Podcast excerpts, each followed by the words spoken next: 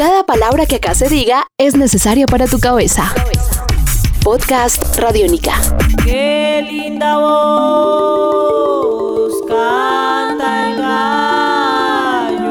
Bienvenidos al podcast de Simona Dice, en donde viajamos solo con música, sin ninguna visa, sin ningún pasaporte. Hoy estamos en Bogotá, pero con el corazón puesto en el Pacífico colombiano, pero también, ¿por qué no?, en la ciudad de Nueva York o al sur de Estados Unidos, porque los géneros que aquí se encuentran están al servicio de la experimentación y de la tradición. Y para eso está Adrián Sabogal, porque hoy los protagonistas son Redil Cuarteto.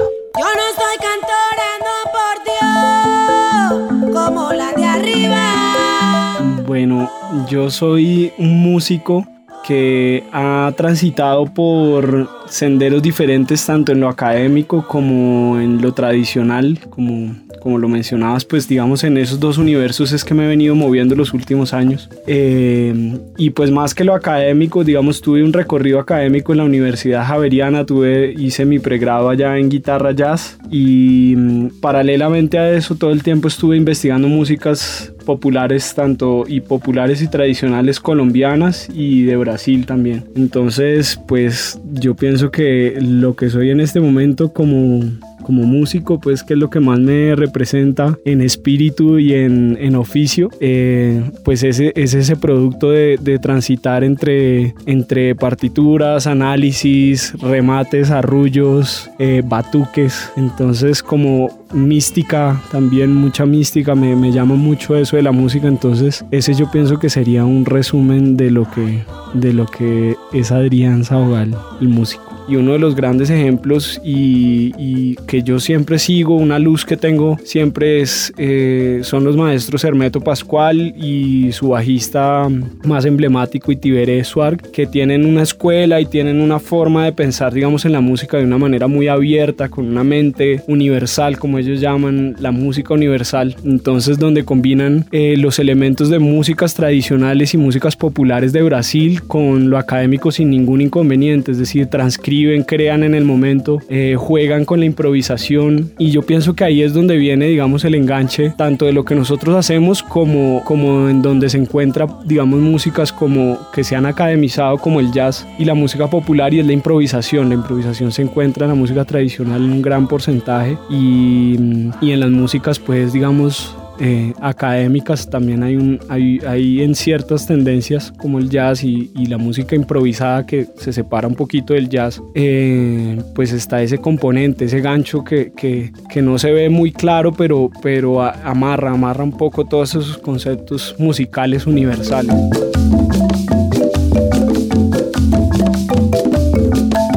Cómo empiezas a encontrarte con estas músicas y a conocerlas y sobre todo a interpretarlas sin necesidad o sin haber nacido en el Pacífico colombiano como tal? Claro, bueno, pues eh, fue un encuentro, mejor dicho, todos los encuentros que yo considero en mi vida les tengo siempre un espacio, le doy siempre un espacio a la mística, a la magia y de cierta manera siempre que me he acercado a alguna música ha sido por, por esa magia que me llama de diversas maneras. Entonces en esta ocasión fue con la música del Pacífico puntualmente. Eh, es curioso, pero la, lo conocí a través de la universidad, porque en la universidad había un taller de música del Pacífico, que un espacio que gestó Juan Sebastián Ochoa en ese tiempo, y él nos invitó a ese taller como asistentes, ni siquiera estábamos inscritos, nos invitó, digo, porque esto, ese, ese enamoramiento lo vivimos de mano de un compañero que se llama Leonel Merchan, eh, músico también, director en este momento de la Fonoclórica, y... Eh, entonces ahí, ahí él, empezamos a, a, ver la música y como a, empecé a sentir una emoción muy grande por esta música, cada que escuchaba una marimba, un bombo, como que algo me retumbaba por allá adentro. No me preguntes qué, pero, pero algo me hervía la sangre, o sea, como que algo me llamaba allá. Eh, fui al Petronio y ahí ya se acabó todo, o sea, ya...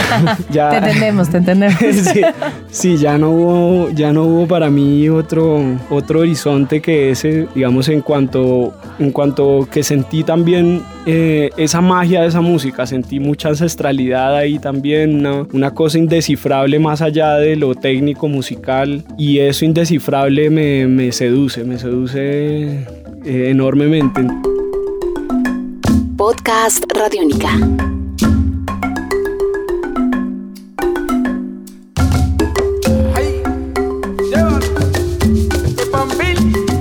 Comencé a ir constantemente al Petronio, cada vez me compré una marimba. En ese tiempo pues no la estudié mucho, la dejé ahí como más ahí para tocar un bordoncito que otro y lo que me iba aprendiendo, pero muy suave. Y en ese mismo tiempo uno de estos compañeros, eh, un, este profesor, mejor, perdón, trajo un, trajo un guapireño que casualmente estaba por aquí en Bogotá, venían a acompañar a Víctor Hugo Rodríguez en un, en un combo que se llamaba Tangaré y se vinieron un combo de guapireños Pirenhos jóvenes súper hiper talentosos, entre los cuales pues estaba La Wey Segura, Jair Caicedo, Mayan eh, y bueno, otro personaje que, que, le dicen Calvis, que pues no tuvo, no duró tanto acá, pero, pero también gran músico. Y uno de ellos, Guillermo Rentería, eh, hacía instrumentos, fue el que terminó haciendo mi, mari, mi primera marimba eh, y nos, nos propuso así de sopetón un día en Quiebracanto andábamos por allá de rumba y nos dijo,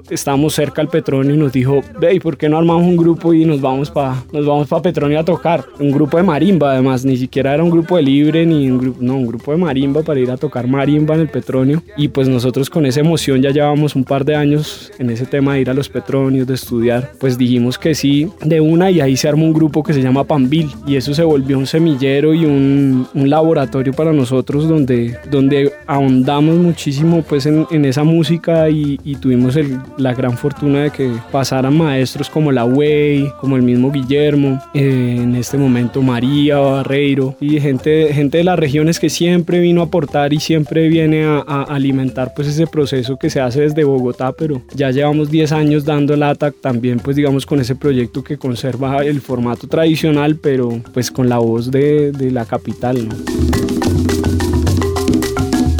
¿Cuál es la diferencia entre un xilófono y una marimba de chonta? Vale, pues en los instrumentos, digamos, del, del formato de clásico se maneja el xilófono, pero el xilófono tiene teclas de metal. Eh, está el vibráfono que también tiene teclas de metal y tiene un sistema que hace que este sonido, este sonido que oscila, que uh -huh. hace, es, es, un sistema eléctrico que hace que esto, que esto funcione de esa manera. Pues creo que en algún momento fue mecánico, pero ese es, esos, esos son dos instrumentos que se diferencian de la marimba, primero porque tienen esa placa de metal y su construcción varía un poco. Las reson los resonadores, pues digamos, tienen, son muy similares, son tubos, y, pero estos tubos también son de metal. Hay una marimba, que es sinfónica también, que esa marimba es de, de teclas de madera, pero pues digamos que en ese caso pues es como mucho más, ¿cómo decirlo? Tiene tiene un detalle así pues en la ingeniería ya han desarrollado muchísimo eso vienen las tablas vienen reposadas sobre unas cuerdas y eso tiene unas medidas exactas súper precisas así una cosa física y matemática así supremamente desarrollada. Y ese digamos que se podría acercar un poquito más a la marimba de chonta. Y la marimba de chonta pues digamos sí tiene tiene esas mismas características que son unas teclas reposadas sobre un marco y que lo que les da la resonancia son unos tubos que en este caso no son de de metal, sino son unos tubos que se sacan de la guadua. Uh -huh. Entonces, pues es un, es un instrumento muy lindo porque todo sale de la selva, básicamente. Todo sale de la selva. Está la guadua, está la chonta, que es un tipo de palma muy dura, es una de las maderas más duras que, que existen. Eh, y pues obviamente los marcos y todo eso lo hacen de alguna otra madera que, que tengan a mano. Y la afinación antes era diferente, ¿no? Ahora, sí. digamos, como que empezó a dialogar con, con quienes no viven en la selva como tal y no, no tienen una cantora ahí al lado que, que le afine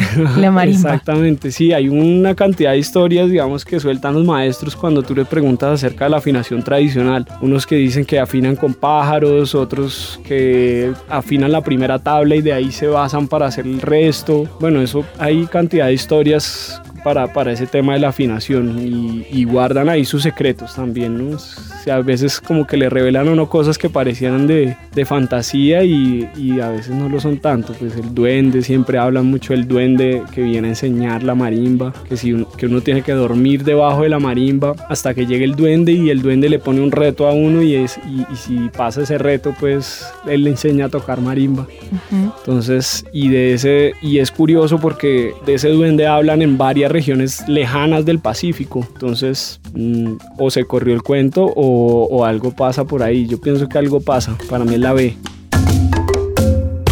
Un nuevo universo sonoro por recorrer.